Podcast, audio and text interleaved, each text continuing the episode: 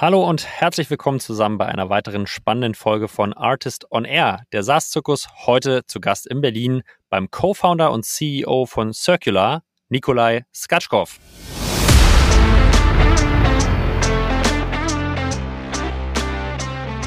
Ich habe gedacht, so, man muss eigentlich andere kapitaleffiziente Wege finden, um zu wachsen. Und der zweite Grund war, weil wir von Tag eins gesagt haben, unsere äh, Kunden ähm, sind nicht nur SaaS oder Tech-Companies, sondern soll wirklich eigentlich die, der, der, der, ein breiter Querschnitt von der Wirtschaft werden. Und deswegen habe ich mich immer gefragt, so, wer hat heute schon diese Art von Kunden? Und wie könnten wir uns da einbringen, so dass wir sowohl für den Endkunden, also für den Kunden, als auch für den Partner einen positiven Impact generieren können. Und im Endeffekt sind es zwei Themen. Entweder ein Retention-Thema, das heißt, du kannst die Zufriedenheit steigern, du kannst irgendwie den Login vergrößern, also Möglichkeiten, um den Churn einfach zu, zu verhindern, oder du schaffst es wirklich, die Topline wachsen zu lassen. Ja, die heutige Episode steht ganz im Fokus Partnerships und anders als wir bis dato oftmals gehört haben, äh, dass Partnerschaften erst Post-Series A relevant werden, hat Nikolai und sein Team das Thema schon ganz am Anfang der Journey hoch auf der Agenda aufgehangen, äh, haben initial mit Circular gestartet, äh, Partnerschaft mit großen Banken, äh, was nicht so gut funktioniert hat. Sie haben gepivotet und haben nach dem Pivoten sehr, sehr erfolgreiches Geschäftsmodell im Spend-Management-Bereich aufgebaut, in dem Partnerschaften von Beginn an eine riesengroße Rolle gespielt haben. Nikolai gibt uns starke Insights, wie sie auch frühzeitig Partner wie Personio oder Dativ gewonnen haben. Was wichtig ist, wenn man pitcht bei diesen Partnern, was wichtig ist bei der Definition von IPPs, wie man auch nach Vertragsabschluss die Teams bei Partnern enablen kann, dass sie das eigene Produkt mitvertreiben und was es sonst noch für wertvolle Tipps und auch Pitfalls gibt im Bereich Partnerschaften Early Stage. Das alles und noch viel mehr hört ihr in den nächsten 50 Minuten mit Nikolai und mit mir, Julius Göllner. Viel Spaß!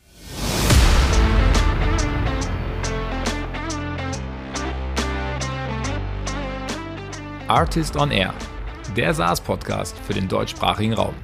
Wertvolle Tipps von erfolgreichen Gründern, Top-Investoren und führenden Industriepartnern, die euch bei der Skalierung eures Unternehmens schnell und unkompliziert weiterhelfen. Zusammengestellt von Janis Bandorski, Julius Göllner und Matthias Ernst. Ja, hallo, herzlich willkommen alle zurück zu einer neuen spannenden Folge von Artist on Air und ich habe das Vergnügen heute mit Nikolai zu sprechen. Nikolai, guten Morgen. Hallo Julius, freut mich sehr. Freut mich ebenfalls sehr. Ähm, wir haben heute ein spannendes Thema zusammen mitgebracht und zwar Partnerships pre-Series A. Ja, also anders als das, was wir in den letzten Folgen zu Partnerships hier gehört haben. Aber um das vielleicht erstmal ein bisschen einzuordnen, erzähl uns doch kurz und unseren Hörern, wer bist du und was macht ihr? Hm, gerne. Also mein Name ist Nikolai Skatschkow, ich bin der Gründer von Circular. Ähm, wir haben vor sechs Jahren ein Unternehmen gegründet, damals mit einem Fokus auf einem ganz speziellen Problem, und zwar Reisekostenabrechnung. Und im Laufe der letzten Jahre haben wir aber uns vom, vom Produktangebot und auch von der Vision weiterentwickelt und gucken uns im Endeffekt die ganzen Friktionen an zwischen dem Front Office und dem Back Office in Richtung Accounting und Payroll und haben das alles ähm, quasi in eine Plattform gegossen, wir nennen das jetzt aktuell Employee Spend Management, im Endeffekt eine Kombination aus Transaktionen rund ums Thema Spesenmanagement, Zahlungsverkehr, aber, und das ist, was wir ein bisschen anders machen als die äh, Spend Management Player in Europa, wir ähm, haben das ganze Thema Mitarbeiter Benefits, Entgeltoptimierung mit integriert, damit man quasi ein Engagement Layer oder eine App hat, über die der Mitarbeitende dann alle möglichen Themen rund um den Alltag äh, im Job äh, abbilden kann. Jetzt hast du es schon angesprochen, der Space ist nicht ganz uncrowded. Gestern hat, glaube ich, äh, Finway Series A kommuniziert äh, mit mhm. einer guten Finanzierungsvolumen. Wie schaust du in Summe auf den, auf den Space und vielleicht sozusagen kannst du den, den, den Punkt der eurer USP ähm, mit Benefits nochmal etwas ausführen? also wäre ja. super spannend, da mal deine Gedanken zuzubekommen. Ja, gerne. Also grundsätzlich, genau, Spend Management äh, gibt es viele gut gefundete Companies, Finway, Moss, Spendes, Pleo, Payhawk, Yokoi. Ich glaube, was wichtig ist, ist, ähm, sich die Frage zu stellen, wer ist der ICP oder was ist das Zielkundensegment? Ähm, ich glaube, da wird das schon klar, dass sich irgendwie Räume ergeben. Also bei uns liegt der ICP heute zwischen, würde ich sagen, 100 bis 500 Mitarbeiter. Wir haben aber auch Unternehmen wie die Dativ mit knapp 9000 Mitarbeitern, die unsere Software nutzen. Das heißt, wir sind vom Produkt eigentlich schon Enterprise ready oder graded haben auch andere Großkunde und Konzerne, die unsere Software nutzen. Ähm, wir haben aber für uns entschieden, im Endeffekt schon von Tag eins immer den Fokus drauf zu behalten, die Frage zu beantworten, wie kriegen wir den Mittelstand geknackt? Wie kriegen wir die Unternehmen überzeugt, die nicht VC-backed sind, die nicht irgendwie in Berlin oder München ansässig sind, sondern den Finanzer von einer von einer Gesellschaft mit vier, 500 Mitarbeitenden. Und wir haben heute im Endeffekt, deswegen sagen wir mal, den Zielkundenkorridor zwischen 100 und 3 bis 4.000 Mitarbeitern mhm. und ähm, konzentrieren uns ähm, mehr und mehr auch auf international tätige Unternehmen. Und ähm, ähm, ich glaube, was da eben wichtig ist, dass, dass die Anforderungen von Unternehmen, die eben nicht gerade drei, vier Jahre alt sind, ähm, oftmals viel, viel äh, differenzierter sind, wenn es alleine um das Thema Spesen- und Reisekostenmanagement geht. Und da haben wir unseren Fokus gelegt. Also äh, quasi eigentlich im engeren Sinn Expense Management. Und das ist für uns eigentlich quasi der Weg geworden, um erstmal die Kundenbeziehungen zu etablieren Mhm. Und dann im zweiten oder dritten Schritt zu schauen, wie man dann das Thema Kreditkarte oder auch diese Themen Mitarbeiter-Benefits platzieren kann. Und ähm, das hat eine starke Land-and-Expand-Motion. Wir haben heute eine Net Revenue Retention von über 148 Prozent. Und das ist halt sehr, sehr proven. Und ähm, das hat natürlich Herausforderungen, vor allem am Anfang, weil im Endeffekt so Unternehmen wie Pleo und Co. hatten dann wahrscheinlich einen sehr starken Product Market Fit, weil wenn man dich anspricht und sagt, äh, Julius, wie geil findest du deine Kreditkartenabrechnung, dann sagst du sofort, ich brauche da irgendwie äh, eine Lösung für. Und wir haben mit dem Thema Reisekosten angefangen und das ist nicht unbedingt ein Thema, was irgendwie in einem Startup irgendwie bei 20 oder 30 Mitarbeiterinnen dann irgendwie stark beschäftigt. Aber im Endeffekt ähm, haben wir heute knapp 1500 Unternehmen, die die Software nutzen und mhm. davon mhm. knapp 75 Prozent außerhalb von Tech und Star, äh, Tech oder VC oder sowas, sondern ganz viel im Pharmabereich, Consulting, Steuerberater, Me Mechanical Engineering, also sehr, sehr, sehr, sehr diversifiziert. Und ähm, das, was wir da nämlich im Laufe der letzten Jahre gesehen haben, ist, dass so ähnlich wie ein Finway oder andere Player im Spend-Management-Bereich, die diese Vision verfolgen, die das CFO-Office zu digitalisieren, diese All-in-One-Lösung zu werden, glauben wir auch, dass es dafür einen Pfad gibt bei diesen größeren äh, Unternehmen mit bestehenden und heterogenen IT-Infrastrukturen. Aber da ist eben dann unsere These, die All-in-One-Lösung rund um die Mitarbeiter zu werden. Und das äh, bedeutet, diese ganzen Workflows zu digitalisieren, die in Richtung Accounting, aber auch Payroll gehen. Und mhm. das ist, wo wir uns sehr stark abgrenzen. Aber ich würde auch sagen, dass das noch früh ist und äh, wir erst in den nächsten zwei, drei, vier Jahren sehen werden, ob dieses Thema Employee Spend als Produktkategorie äh, die richtige Entscheidung war oder eine Schnapsidee. Das sind sehr spannende Gedankengänge, um es vielleicht in meinen Worten nochmal kurz wiederzugeben, auch im Hinblick auf die Liquiditäts- oder, oder Operating-Systeme wie, wie ein Airbank oder Friday Finance jetzt. Das heißt, du würdest sagen, es gibt auf der einen Seite so die CFO Operating Systems, wo man ja. Friday Finance äh, reinnimmt, die sozusagen vom CFO her denken. Und dann gibt's auf der anderen Seite sozusagen Systeme ähm, wie ihr, die eher von der Schnittstelle zum Mitarbeiter denken. Und da ist Spend Management natürlich irgendwie, äh, kann man sehr weit fassen, aber der, der Use Case, mit dem ihr in den Markt gegangen seid, ähm, war quasi die Reisekosten. Das sind sozusagen zwei sehr unterschiedliche Buckets, wo du sagst, Long-Term, weil die haben natürlich Schnittstellen, die, die ja. treffen sich auch, aber sind das die zwei Kategorien, die da entstehen werden? Also Hypothese aktuell. Ja, also ich glaube eher, dass Business Spend Management als äh, Kategorie schon klar und fest definiert ist, weil ja. Cooper Cooper Absolut. irgendwie sieben Milliarden äh, quasi von, von der Börse zurückgeholt, ähm, Ariba und Co. Ich meine, und äh, mit Bill.com hat man eine 10 Milliarden Company in den USA, das heißt Spend Management ist here to stay. Ähm, und dann ist aber die Frage quasi, ob es in diesem Segment ein Subsegment geben kann. Und ich würde sagen, ja, weil wir haben Unternehmen wie beispielsweise Chanel, die unser Benefits-Produkt jetzt in Deutschland nutzen und andere. Das heißt, ähm, da gibt es auch einen Markt für. Und das bedeutet, ich glaube, ich glaube, was auch spannend ist, wenn man mich vor zwei Jahren oder wenn ich vor zwei Jahren mit VCs gesprochen habe, haben alle gesagt so, ah, oh, weiß nicht, Spendesk und dann hat irgendwie Moss jetzt von Tiger Geld bekommen, ist der Markt groß genug? Und heute, wenn du mit Growth-Investoren sprichst, sagen alle so, das ist nicht ein Winner-Takes-it-all-Market. Das ist auch kein ja. irgendwie Marketplace-Game, sondern da wird es ganz viele Player geben. Und äh, wenn wir am Ende nicht eine irgendwie 300 Milliarden, äh, 300 Millionen ERA-Company gebaut haben, sondern 50 Millionen ERA-Company, dann äh, sind wir auch zufrieden. Und deswegen ähm, schlafe ich heute besser als vor einem Jahr oder zwei. Das, das ist schön zu hören, äh, trotz der Turbulenzen, die wir aktuell draußen sehen. Mich interessiert natürlich immer so ein bisschen die unternehmerische Motivation, äh, Nicole. Mhm. Jetzt ist wahrscheinlich Reisekosten erstmal per se nicht the most sexiest topic und ich kann darüber sprechen. Meine erste eigene Company waren Restposten im Fashion-Bereich, ja, auch nicht sehr sexy. Mhm. Äh, wie bist du so ein bisschen zu dem Thema gekommen? Wo hast du den Pain vielleicht selber gesehen, dass du das, hey, hier muss es, hier, hier gibt es Platz für eine Lösung. Das, das schauen wir uns irgendwie als Unternehmen genauer an. Ja, also grundsätzlich war für mich schon während des Studiums klar, ich komme nach, ich möchte nach Berlin kommen, ich möchte hier Erfahrung aufbauen, auch Netzwerk, Kredibilität, um selber aktiv zu werden.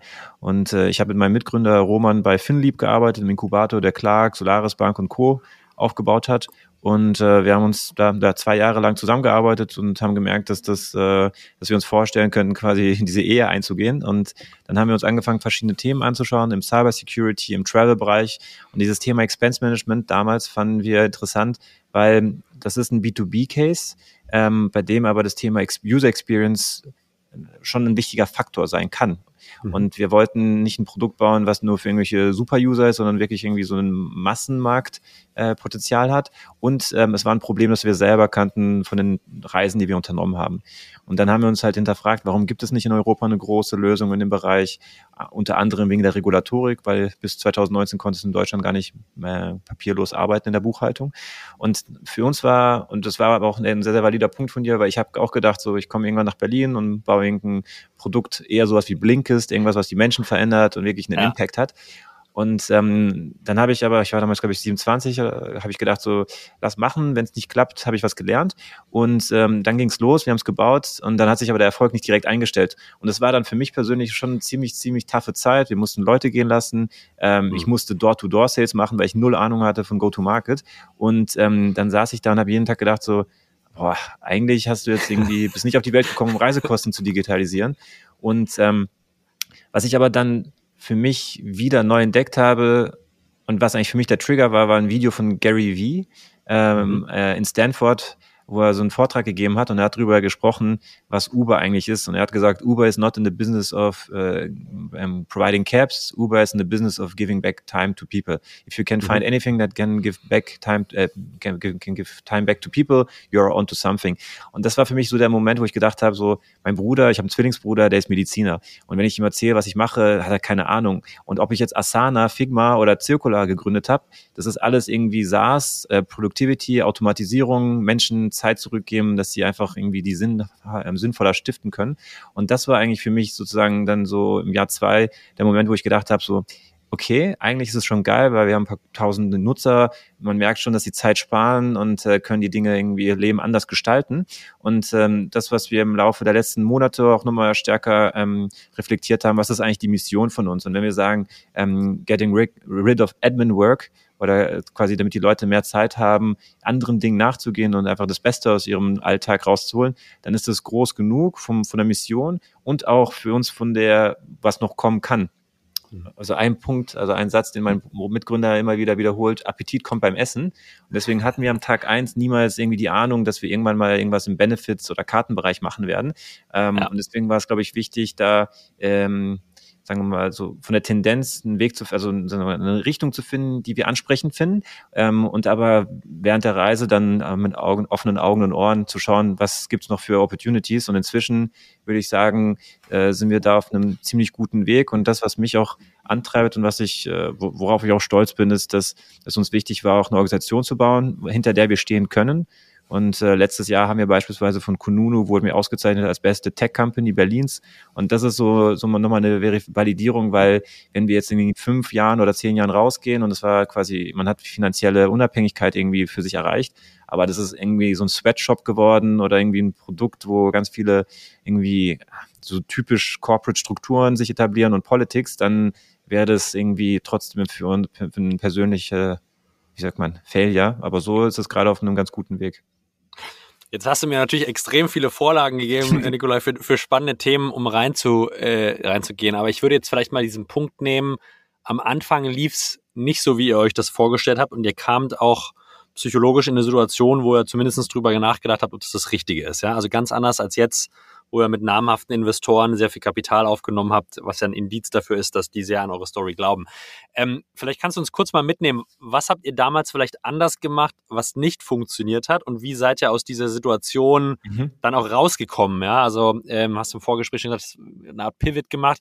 Vielleicht kannst du uns einmal so mitnehmen in diese frühe Phase und die erste ja. Transition. Ja, also am Anfang, als wir um, Circular gegründet haben, hatten wir die These, ähm, Expense Management und irgendwann noch Karte white labeled über Banken zu vertreiben. Dass man im Endeffekt, weil das war ein bisschen die DNA von Finlieb, zu sagen, bloß nicht versuchen, sich selbst die Hände schmutzig zu machen mit Vertrieb und Marketing, sondern irgendwelche komischen Corporates zu, äh, zu, zu akquirieren. Und für uns war der, der, der Weg zu sagen, so, wir bauen eine gute Software und dann ah, sprechen wir mit Sparkassen, Hypovereinsbank und Co. und versuchen quasi über dieses Bundle in den Markt reinzukommen. Das war von Tag eins äh, quasi eigentlich die Idee, Partnerships zu hebeln, weil wir gedacht haben, bei den äh, Preis pro Nutzer, den man in dem Bereich irgendwie äh, verlangen kann, hast du sonst keine Möglichkeit, richtig zu wachsen, wenn es darum geht, gute Payback-Times zu haben. Und ja. ähm, das heißt, wir haben das Jahr eins damit verbracht, das, den MVP zu bauen. Ähm, recht schnell, also nach neun Monaten hatten wir sowohl Mobile als auch Web nativ eine Anwendung, haben die getestet mit ersten Kunden. Und parallel dazu war ich als äh, junger Business Developer, der noch nicht so richtig richtig gearbeitet hat, unterwegs und hat mit irgendwelchen Banken gequatscht. Und dann hatten wir welche an Bord und dann sind wir live gegangen und dann kamen halt null Kunden. Weil im Endeffekt unter uns gesprochen, äh, und auch für die Zuhörer, die meisten Banken sind im Vertrieb ziemlich dysfunktional. Und äh, deswegen haben wir im Endeffekt dann ziemlich schnell festgestellt, also wenn wir überhaupt auf den grünen Zweig kommen wollen, dann müssen wir eigentlich mit einer eigenen Brand, mit einem eigenen Go-to-Market rausgehen. Und das war äh, im Endeffekt ja die richtige Entscheidung, aber es hat dazu geführt, dass Jahr zwei wir im Endeffekt ähm, keine Pipeline aufgebaut haben, was Prospects angeht und da wirklich am Anfang standen. Ähm, und das war eigentlich so die erste, der erste größte, große Fehler, zu sagen, wir, wir, wir sagen, wir, wir Vertrauen auf andere, wenn es darum geht, äh, in den Markt reinzukommen. Ähm, ja. Aber was trotzdem geblieben ist, ist diese Überlegung, wie kann man abseits vom eigenen Sales und Marketing wachsen? Und das ist etwas, ähm, worüber ich ein bisschen auch noch gerne erzählen kann. Ja, super gerne. ist, glaube ich, ein Fehler, den du hier ansprichst, ähm, oder eine Erfahrung, Nikolai, die sehr oft vorkommt. Ja, also viele, mhm. glaube ich, die initial mal über Partnerships nachdenken. Also meinen Gesprächen, die ich auch führe, sind so, okay, wir holen uns dann einen Partner ins und Haus geht's. und der verkauft das dann von alleine. Ja, ja, ja, ähm, ja. Dass der aber sozusagen auf seiner Prioritätenagenda vielleicht äh, einen selbst auf Position 27 führt. Ja, und wenn man den nicht wirklich sehr, sehr eng betreut, aussteuert und motiviert und incentiviert, der da gar nicht viel macht, ähm, das ist, glaube ich, eine Erfahrung, die man schnell dann, also die man sehr, sehr schnell macht. Partnerships ist wirklich ein Thema, was nicht einfach zu managen ist, äh, was immer sehr attraktiv klingt, aber in ganz, ganz vielen Fällen ähm, der Boomerang zurückkommt.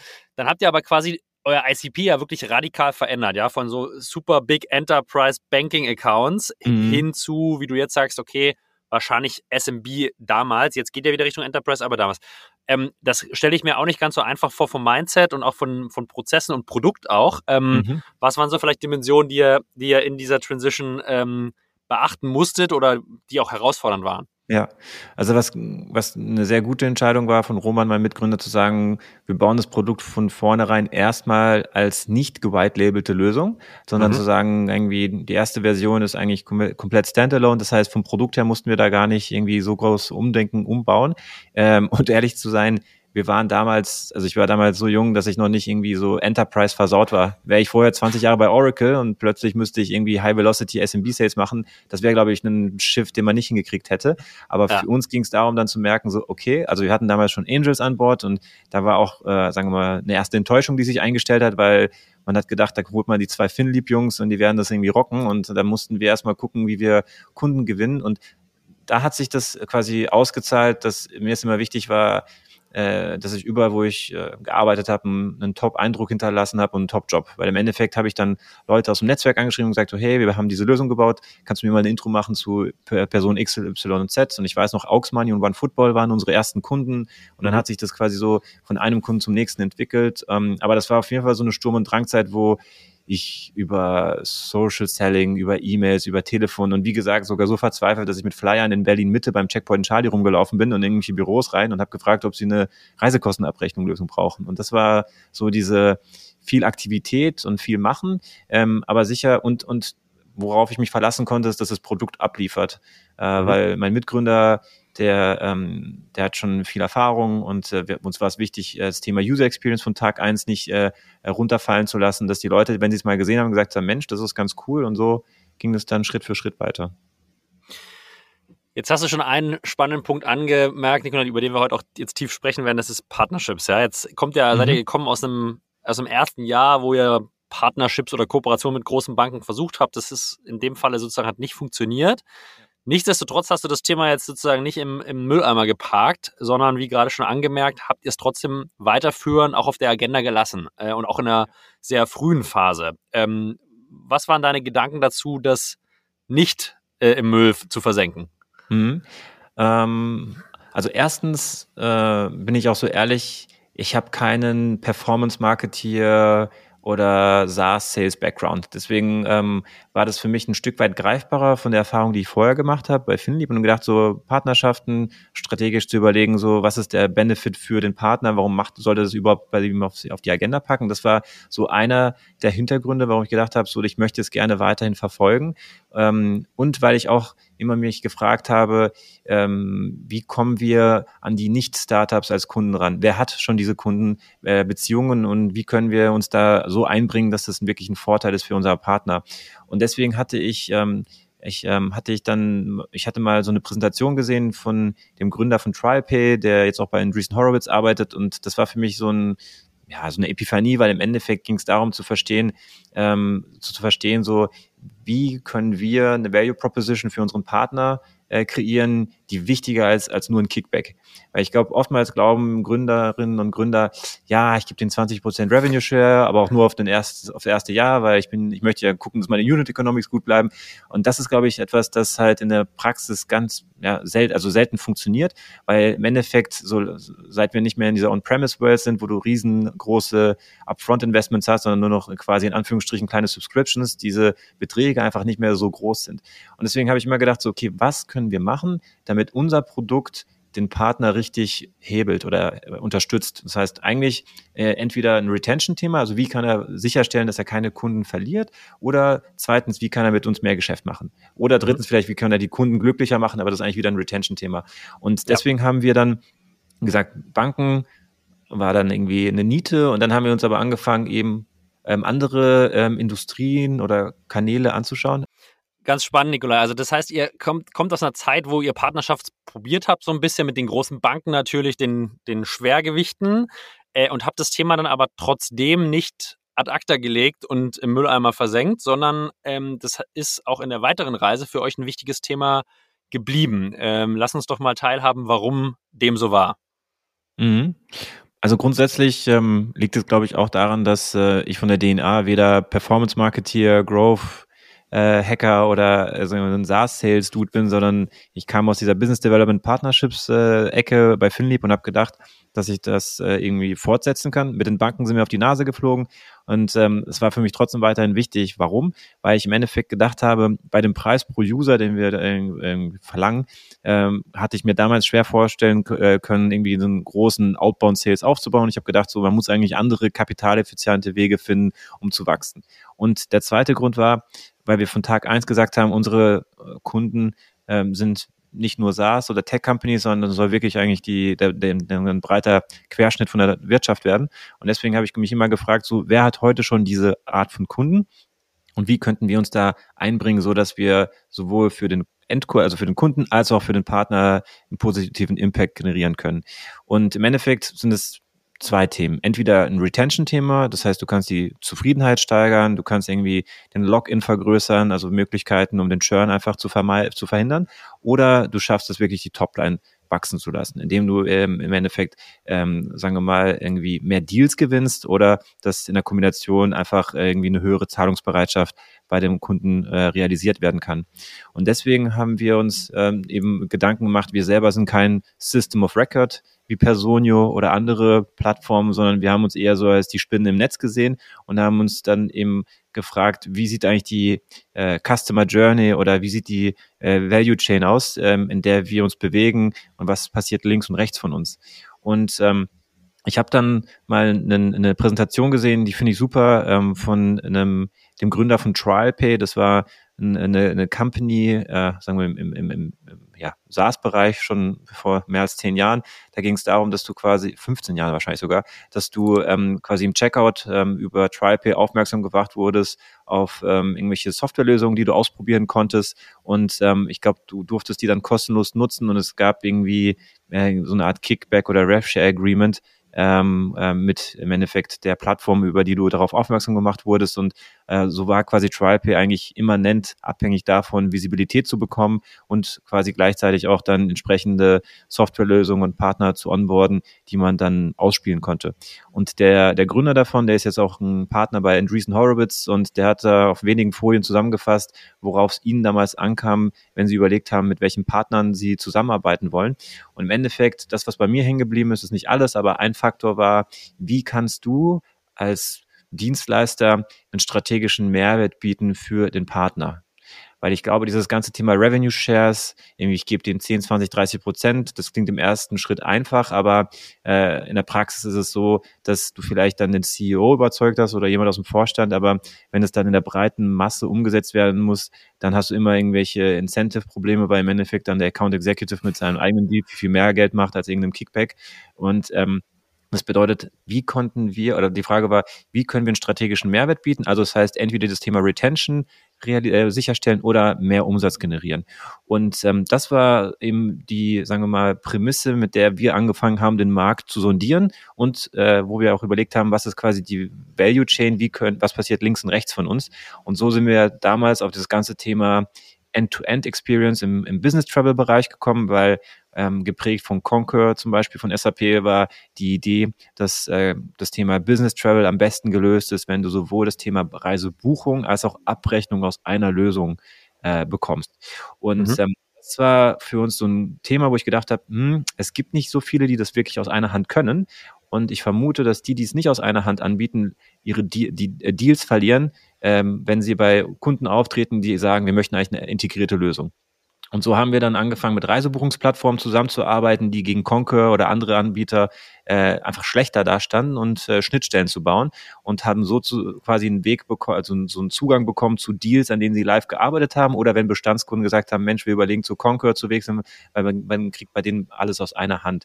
Und das war für uns dieser Moment, wo wir gesagt haben, best in class anstatt von mhm. all in one und äh, vielleicht jetzt kurz ausgebrochen aus dieser ganzen Partnerschaft-Logik, das ist auch etwas, das wir zum Beispiel in Kundengesprächen äh, gespiegelt bekommen, weil oftmals ein Unternehmen mit 1000 oder 2000 Mitarbeitern, die haben schon ein ERP-System, die haben schon das Thema Accounts Payable ähm, hochgradig automatisiert. Und dann kommst du mit deinem Raumschiff rein, aber eigentlich brauchen sie nur irgendwie einen, einen kleinen Bestandteil davon. Und deswegen war es für uns wichtig zu sagen, diese Best-in-Class Narrativ äh, zu pushen, wenn wir mit, äh, mit den Reisebuchungsplattformen zusammen ähm, gearbeitet haben. Und wir haben inzwischen darüber Kunden wie beispielsweise die Dativ, Sportcheck, Nör, die Anwaltskanzlei nutzt uns äh, in so einer integrierten Variante und auch noch ein sehr großer Telekommunikationsanbieter, den ich nicht nennen darf. Also es gibt da einige Player, die im Endeffekt äh, auf diesen Weg zu uns gekommen sind.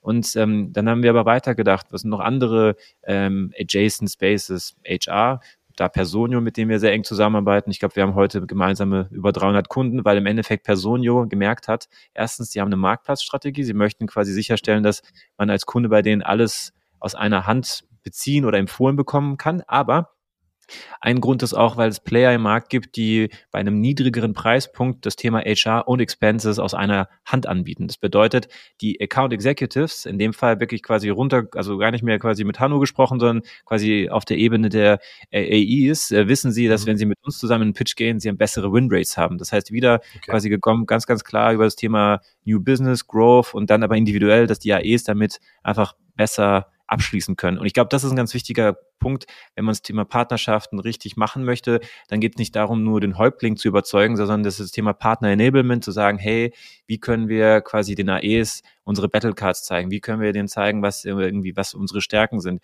Wie können wir gemeinsam in Termine reingehen, damit einfach, wenn der AE nicht mehr weiter weiß, wir einfach dann einspringen können und wie eine Art Solution Consultant oder einfach Experte zum Thema Expenses da mit, äh, mit äh, beiseite zu stehen. Und das waren alles so Faktoren, also ausgehend von quasi einem Alignment auf der strategischen Ebene mit den Entscheidern, zu sagen, gemeinsam stehen wir besser da, äh, zu sehen, dass man auf der Execution, auf der Produkt-Execution-Seite die Integration baut, die funktionieren und dann aber auf der Individual Contributor-Ebene und das ist halt extrem wichtig zu sagen, dass man gemeinsam pusht, gemeinsam äh, Siege feiert und ähm, merkt, ähm, dass das funktioniert. Und wenn man ein oder zwei Account Executives haben, die plötzlich mit einem mehr Deals machen, dann ähm, ist das der viel, das ist der, ist das so ein starker, wie soll ich sagen, Push, dass dann die anderen dran auch glauben und anfangen auch ähm, einen mit zu empfehlen. Weil ich glaube, was ganz wichtig ist, ähm, ich habe mal so einen Podcast gehört von einem amerikanischen Unternehmer, der so Sales-Trainings macht und er sagt, ähm, was extrem wichtig ist, ist, der Sales-Rep, der, der, der macht die Demos jeden Tag,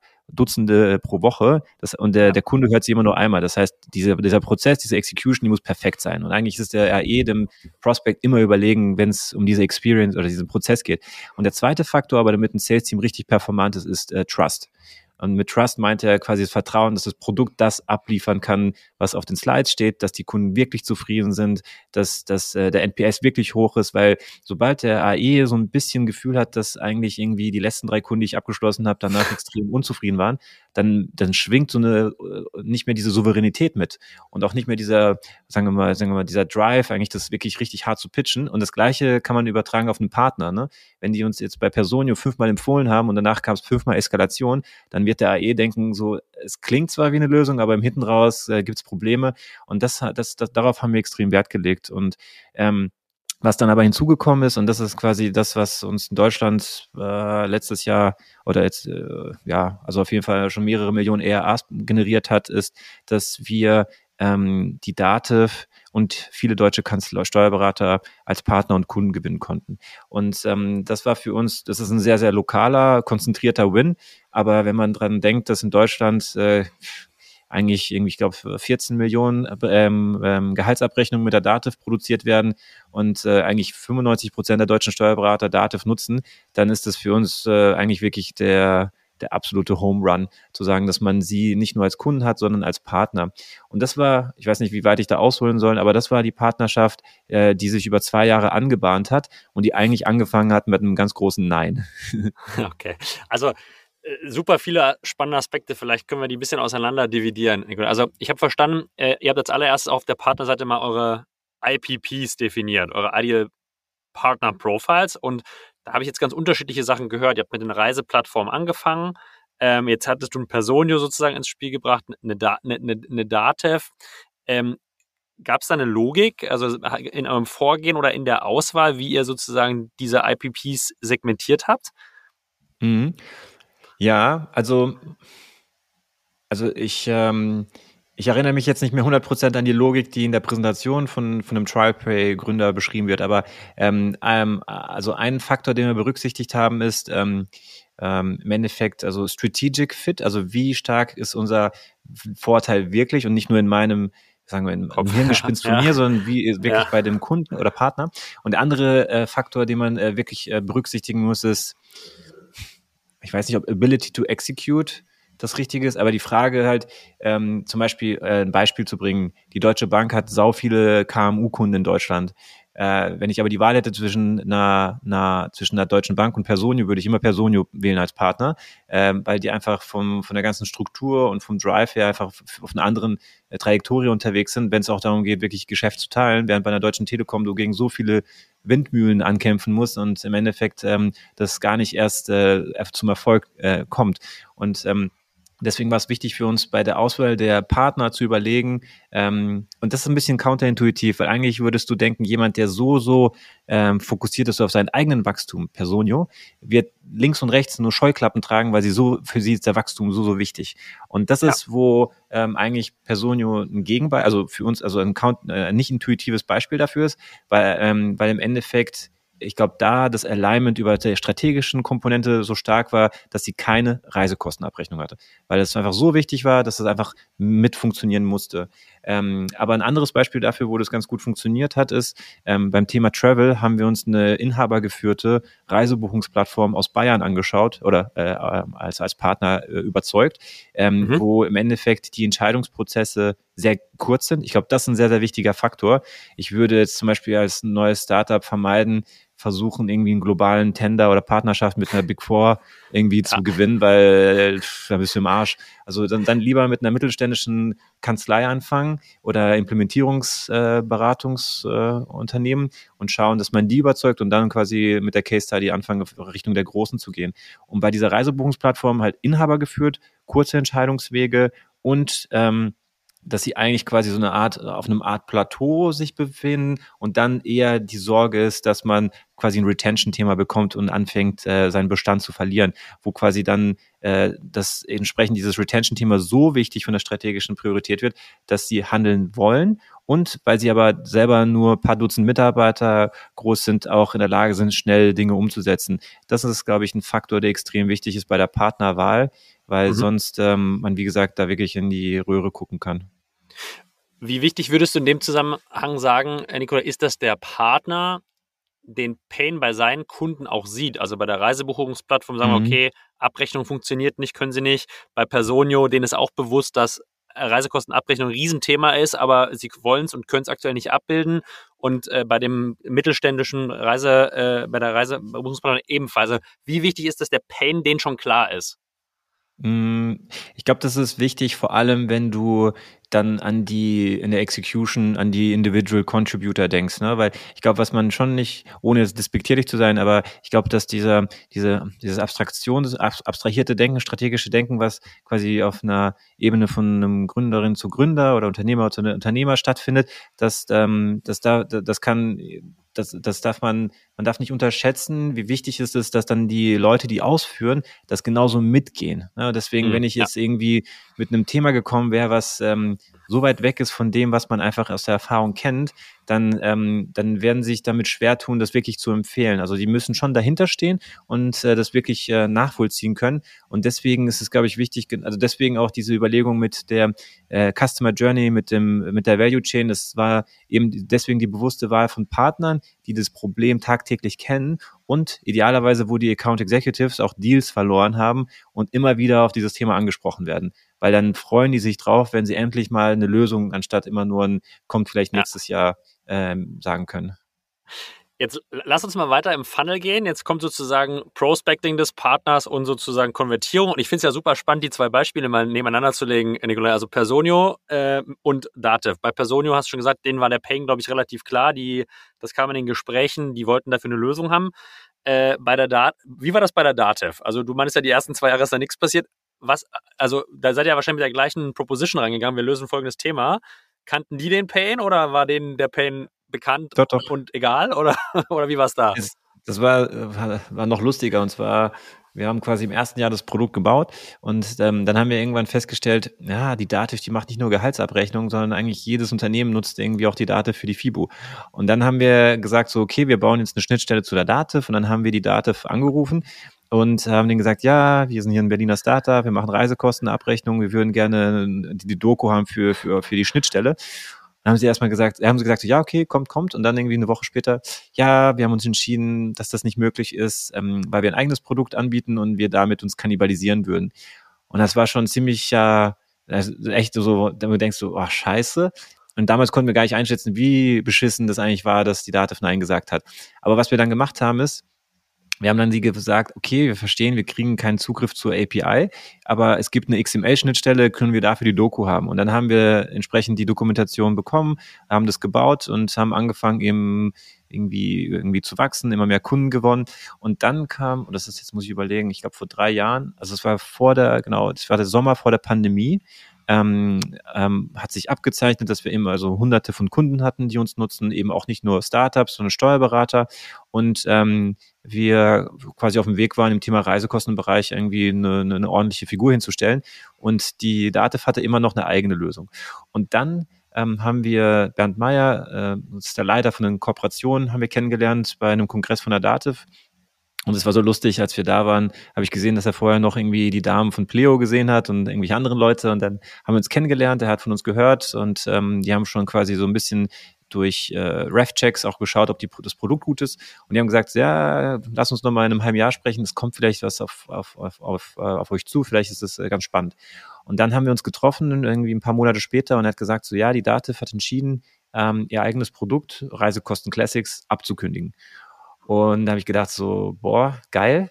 Ähm, weil der Hintergrund ist, die Dativ hat, ich glaube, mehr als 200 verschiedene Applikationen, die quasi mhm. entweder über Partner oder selber äh, verwaltet werden. Und ähm, man hat gesagt, man muss, man sollte sich mehr auf die Kernthemen konzentrieren und so sukzessive, selektiv schauen, ob man Themen abstößt oder quasi ähm, abkündigt, damit man Ressourcen schafft für andere Themen, die wichtiger sind. Und ähm, das war dann ein ziemlich rigoroser Prozess, wo die Dativ sich angeschaut hat, wer hat das beste Produkt. Die haben, wie gesagt, ganz viele Player ähm, irgendwie sie eingeladen, Produktdemos gehabt, Reference Calls ähm, und dann äh, hat es sich, glaube ich, ein Jahr fast gezogen, nicht gezogen, sondern so lang war der Auswahlprozess, bis dann irgendwann die Entscheidung gefallen, gefällt wurde, wir haben das beste Produkt aus einer Text-Compliance, aus einer Usability-Sicht und das passt am besten zu dem äh, ICP oder den Zielkunden von der Dativ. Mhm. Und dann ähm, hatten wir die Zusage. Und äh, beziehungsweise bevor wir die Zusage hatten, ich glaube, was wichtig ist, in dem Fall hatten wir oder hat ich irgendwie strategisch überlegt, wie können wir quasi während dieser ganzen Gespräche irgendwie weitere Touchpoints oder Erfolge vor, vorweisen. Und wir hatten dann zum Beispiel Ebner Stolz, das ist eine riesige, das ist eine der größten Kanzleien und Kunden der Dativ, bei denen haben wir gepitcht und ähm, das war danach ein Riesenprojekt. Da war Roman nicht mehr glücklich drüber, aber auf jeden Fall in dem Moment, als wir gepitcht haben, lief das ganz gut und dann ruft mich der Ansprechpartner an und sagt, Herr Skatschkow, wir haben uns gegen Sie entschieden, wir haben uns für einen Wettbewerber entschieden. Und in dem Moment wusste ich, dass quasi es geht nicht nur um den ERR, sondern es geht darum, eigentlich den Kunden zu gewinnen, um der Dato zu sagen, hey, guck mal, einer der Key-Accounts von euch hat sich für uns entschieden, weil zu dem Zeitpunkt war noch ein Wettbewerber im Rennen, der quasi die Zusage bekommen hat. Und dann habe ich da auch ziemlich eiskalt gesagt, äh, sagen Sie uns den Preis, wir machen den einfach mit, weil es war eine Preisfrage. Und mhm. das sind so Kleinigkeiten, die im Nachhinein aber ich finde schon extrem wichtig waren, weil ich dann irgendwie Bernd anrufen konnte und sagen, hey, guck mal, wir haben jetzt auch Ebner Stolz gewonnen, weil das sind natürlich alles so kleine äh, Signale, die er mit einfängt und dann auch nach innen viel stärker kommunizieren kann. Hätte der Wettbewerber gesagt, hey, wir haben Ebner Stolz gewonnen, dann hätte es vielleicht nochmal zu in eine andere Richtung ausfallen können.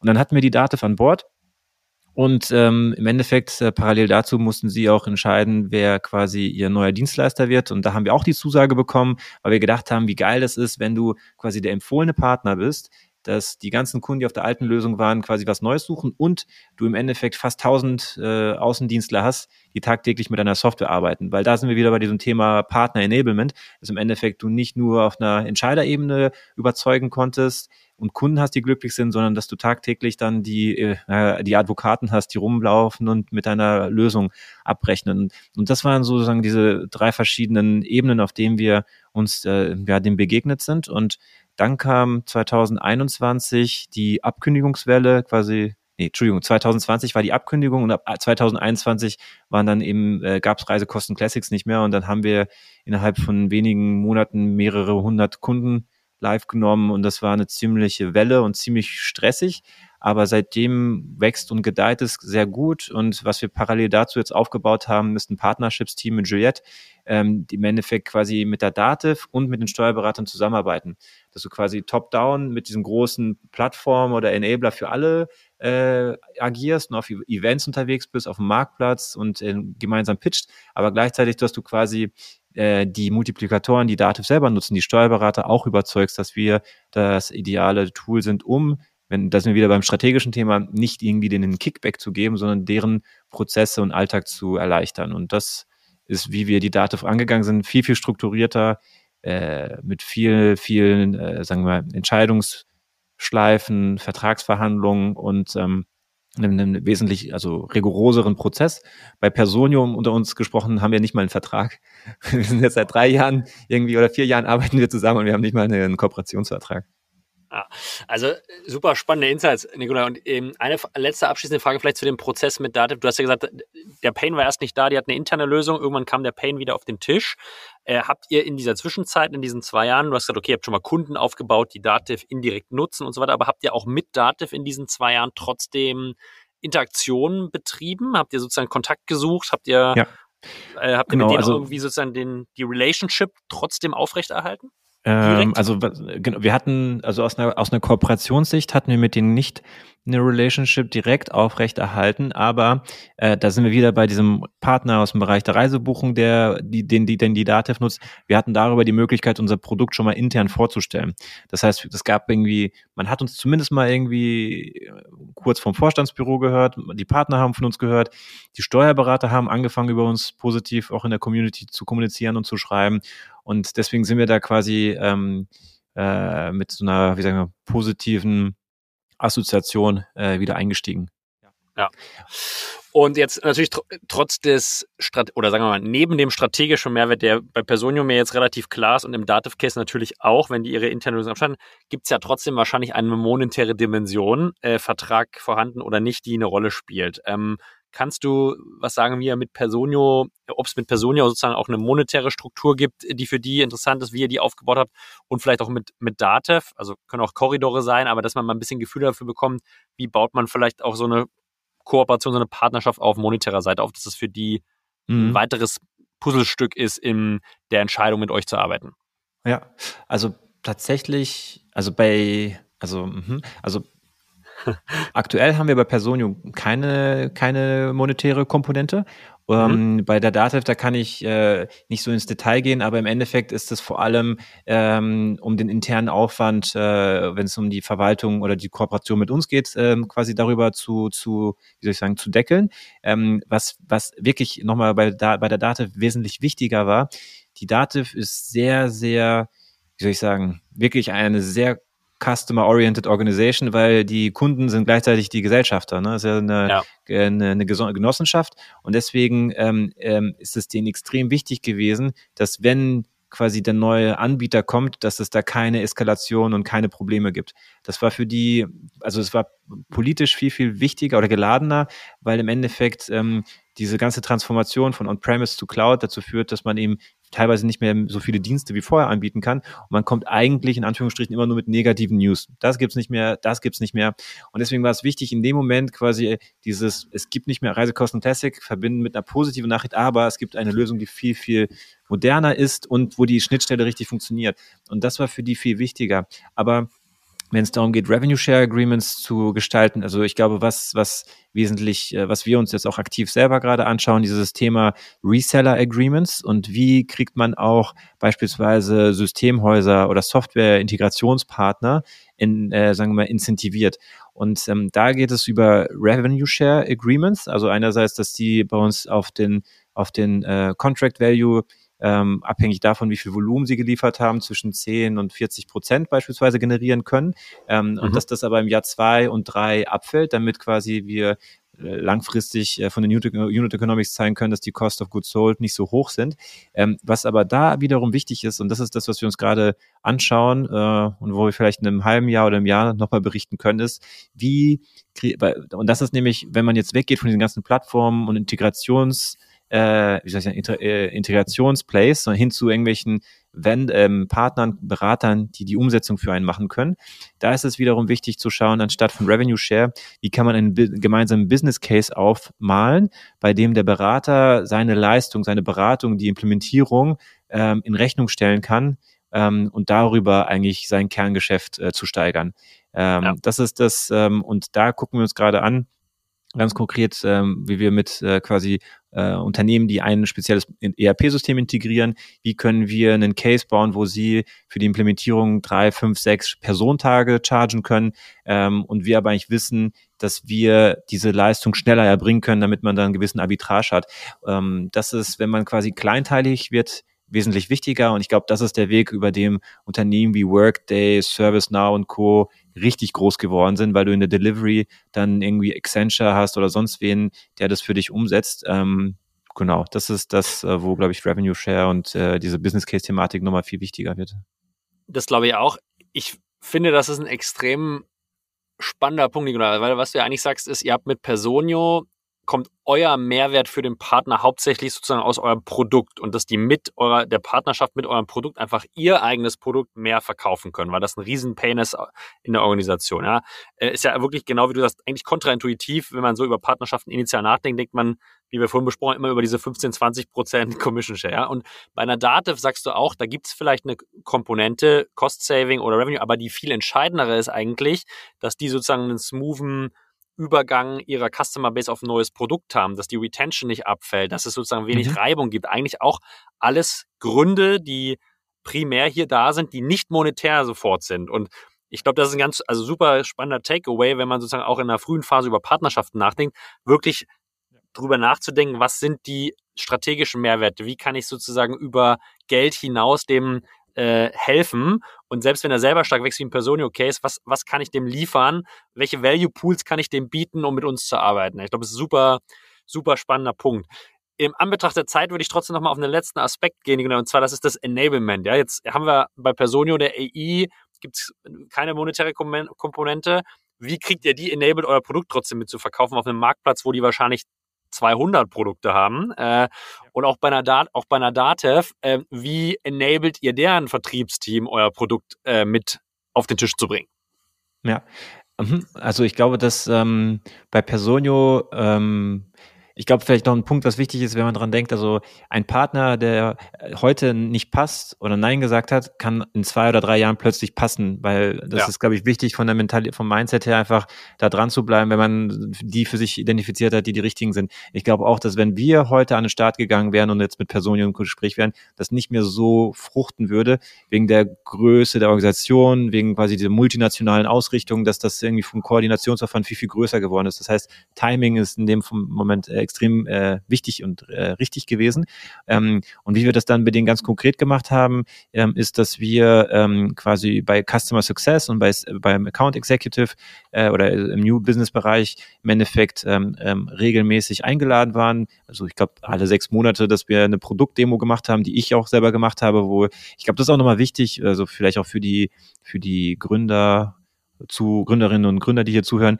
Ähm, wir haben Juliette, das ist unsere Partner, Head of Partnerships und die macht einen Top-Job. Ähm, ich glaube aber trotzdem, dass es manchmal nochmal äh, wichtig ist, wenn man gemeinsam auftritt. Äh, vor allem, wenn man selber noch irgendwie keine riesen Company ist. Ähm, ich glaube, diese, diese, diese Emotion und das, was man transportieren kann als irgendwie Gründerinnen und Gründer, ist extrem wichtig und macht, glaube ich, ähm, mhm. hat auch nochmal so einen positiven Spin, weil im Endeffekt dann die AEs sich viel, viel mehr angefeuert fühlen, wie wenn in Anführungsstrichen äh, jetzt nur eine Person kommt, die einfach das als Arbeitsauftrag hat, weil das sind irgendwie kleine Kleinigkeiten, aber vielleicht die, die Art, wie du sprichst oder mit welcher Leidenschaft, dass das die Leute anzündet, auch wenn es nur in Anführungsstrichen Reisekosten sind.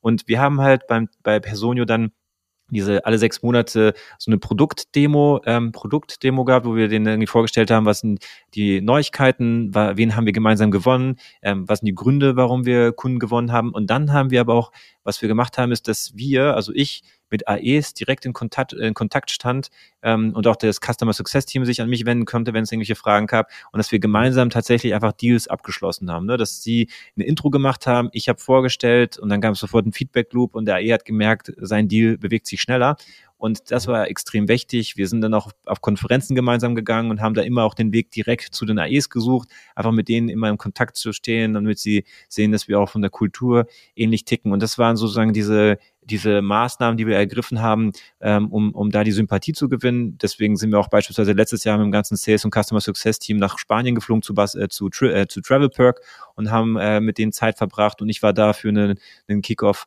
und ähm, das sind ähm, eigentlich die Maßnahmen, die wir, die wir bei Personio ergriffen haben. Und das war alles informeller und wir waren auch auf der Hack eingeladen. Und was dann hinzukam bei der bei Personio ist, dass die bei uns, glaube ich, vor zweieinhalb Jahren ein, ein kleines Ticket gemacht haben. Also Personio ist mit einem Prozent äh, bei uns beteiligt und deswegen waren wir dann auch nochmal auf der großen mhm. Bühne mhm. neben Hanno und das hat nochmal viel Visibility geschafft und ich glaube, es ist halt wichtig, dass wenn quasi dann man zusammen dasteht und dass die, dass quasi das nicht nur aus meinem Mund kommt, sondern man merkt so, hey, Hanno Renner und Roman und Co., die stehen auch dahinter und finden es geil, dass dann die Leute merken, so, da muss mehr dahinter sehen. Weil ich glaube, was auch wichtig ist, ist, dass man gemeinsam nur immer so eine Momentaufnahme teilen kann, was kann das Produkt heute.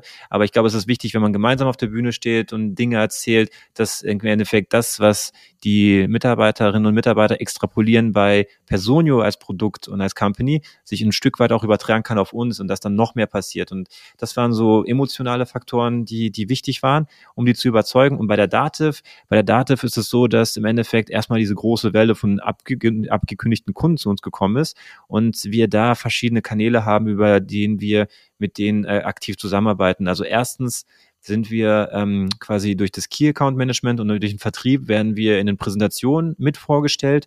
Ähm, und was, glaube ich, ganz wichtig ist, ist der Marktplatz von der Dativ, so ähnlich wie bei Personio, der, der gewinnt immer mehr und mehr an Traction.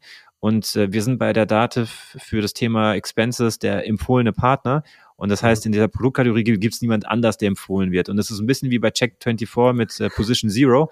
Ähm, die gewinnt öfters. Und das ist bei uns äh, auch so, dass im Endeffekt der Laie oder der, sagen wir mal, derjenige, der keine Lust hat, sich zu tief mit den verschiedenen Produkten auseinanderzusetzen, da schneller einfach zur Entscheidung greift, ja, wenn es empfohlen ist, dann wird es schon passen.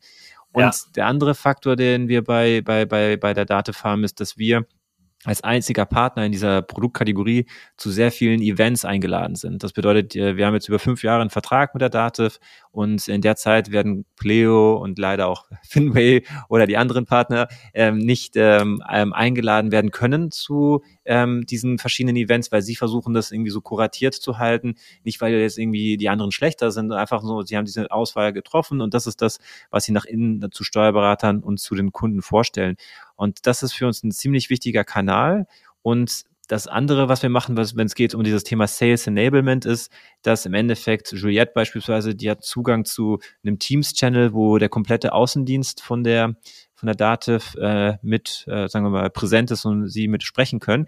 Und mhm. ähm, dass wir auf vielen regionalen Events unterwegs sind, um quasi wirklich diese eins zu eins Beziehung mit den ähm, mit dem Außendienst von der Dativ zu pflegen. Dass wenn Sie eine Frage haben, Sie zu Juliette kommen können, dass Sie sehen, was bei uns Neues passiert und dass Sie uns einfach wahrnehmen, weil genau das zu vermeiden gilt, zu sagen, man hat irgendwie auf einer Vorstandsebene eine Entscheidung getroffen, Head of Partnerships ist happy und dann ist das aber so ein Rohrkrepierer, weil im Endeffekt das, das reicht nicht, das beste Produkt zu haben, sondern du musst halt permanent dranbleiben und so ähnlich wie du halt irgendwie einen, einen halbwarmen Lead nurturst, musst du halt die ganze Zeit auch den Partner nurturen mit äh, den Produktthemen und das sind so die Faktoren, die eigentlich ähm, die Partnerschaft erfolgreich machen. Ich glaube, das sind extrem wertvolle Tipps, äh, Nikolai, und äh, genau, glaube ich, sehr, sehr gute Erweiterung zu dem Thema, was wir initial als Hypothese zur Partnerschaft mal aufgestellt haben, nämlich man macht einen Vertrag und dann verkauft sie das von selber. Ich glaube, du hast extrem viele Punkte jetzt hier reingebracht, dass es sich eben nicht von selber verkauft und was man alles machen muss und machen kann, um ähm, nach dem Entscheider und nach der Vertragsunterzeichnung dann auch wirklich sozusagen gemeinschaftlich äh, zu exekuten. Ähm, ich glaube, super wertvolles Gespräch. Ich danke dir ganz herzlich, Nikola, für deine Zeit am heutigen äh, Tag. Bin auch sehr gespannt, äh, wie das weitergeht. Äh, muss natürlich hier als Disclaimer sagen, dass ich bei Finway investiert bin und äh, ich, ich da mit einem weinenden Auge jetzt sehe, dass ihr da fünf Jahre Dativ eingeladen habt. Aber ich freue mich natürlich, dass ihr euch äh, so super entwickelt und ähm, bin gespannt, wie das weitergeht bei euch. Äh, bin auch überzeugt, dass wir nicht das letzte Mal zu Partnerschaften gesprochen haben. Ich glaube, da gibt's äh, viele, viele Dimension, wo man nochmal zwei, drei Detailebenen tiefer gehen kann. Ähm, aber was ich mitgenommen habe, Partnerschaften können auch Early Stage sinnvoll sein. Man muss sich ganz klar überlegen, wo sind die Value Pools für den Partner abseits äh, der Kohle. Und man muss sich natürlich überlegen, wie interagiert man mit dem Partner nach Vertragsabschluss, wie engaged man die und enabled man das Team, dass das funktioniert. Wir haben eine abschließende Frage hier im Pod, äh, Nikolai, und zwar ist es unsere, Restaurant, äh, unsere Restaurantfrage. Äh, wo gehst du in Berlin gerne frühstücken, lunchen, Abendessen oder, oder vielleicht auch eine einen Cocktail trinken? Hast du was, was dir spontan in den Sinn kommt? Ich wohne jetzt in Potsdam und meine Frau Potsdam geht auch. sehr gut. Potsdam, Potsdam geht ja. auch. Also super gerne auch Potsdam. Nee. Äh, ah, kann auch die Currybude um die Ecke sein, wenn du da gerne bist. Ah, das klingt jetzt, nee, das klingt jetzt, das klingt jetzt irgendwie snobby. Aber ich musste in letzter Zeit öfters an Borchardt denken, weil ich die Schnitzel dort mag. Aber eigentlich ist das nicht mein Stil. eigentlich, äh, aber die haben leckere Schnitzel. ist, glaube ich, auf jeden Fall auch eine Bank für vielleicht alle Nicht-Berliner äh, Artisten, die mal in Berlin sind. Also ich glaube, Schnitzel im Borchardt kann man nichts falsch machen. Nehmen wir als Empfehlung auf jeden Fall äh, in die Shownotes. Äh, das ist, ist, eine, ist eine sichere Bank und äh, man kann auch ein bisschen Celebrity-Watching machen, wenn man, wenn man da ist. Also wer mal hier in Berlin ist, äh, geht da gerne hin, ist äh, Empfehlung von, von Nikolai. Empfehlung und nicht, und nicht Empfehlung, äh, genau, nicht, nicht deine eigentliche, aber nehm, nehmen wir so auf. Äh, Nikolai, vielen, vielen, vielen Dank. Ähm, Freue mich äh, auf eine gemeinsame äh, Artist-Konferenz im Oktober mit dir und bedanke mich ganz herzlich für die spannenden Insights. Super, hat mich gefreut. Ciao, Nico, mach's gut. Ciao.